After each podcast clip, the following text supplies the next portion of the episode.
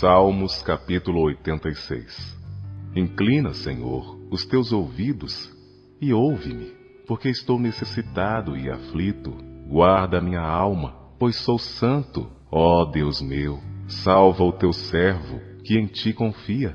Tem misericórdia de mim, ó Senhor, pois a ti clamo todo dia. Tem misericórdia de mim, ó Senhor, pois a ti clamo todo dia. Alegra a alma do teu servo, pois a ti, Senhor, levanto a minha alma.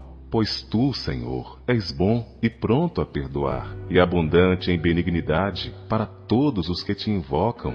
Dá ouvidos, Senhor, à minha oração e atende a voz das minhas súplicas.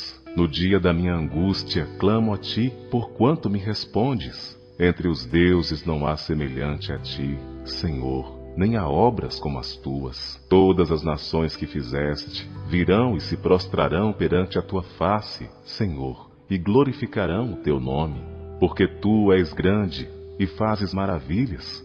Só tu és Deus.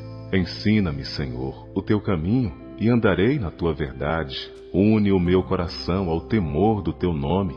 Louvar-te-ei, Senhor, Deus meu, com todo o meu coração, e glorificarei o teu nome para sempre, pois grande é a tua misericórdia para comigo, e livraste a minha alma do inferno mais profunda. Ó Deus, os soberbos se levantaram contra mim, e as assembleias dos tiranos procuraram a minha alma, e não te puseram perante os seus olhos. Porém, tu, Senhor, és um Deus cheio de compaixão e piedoso, sofredor e grande em benignidade e em verdade. Volta-te para mim e tem misericórdia de mim. Dá a tua fortaleza ao teu servo e salva o filho da tua serva. Mostra-me um sinal para bem, para que o vejam aqueles que me odeiam e se confundam, porque tu, Senhor, me ajudaste e me consolaste.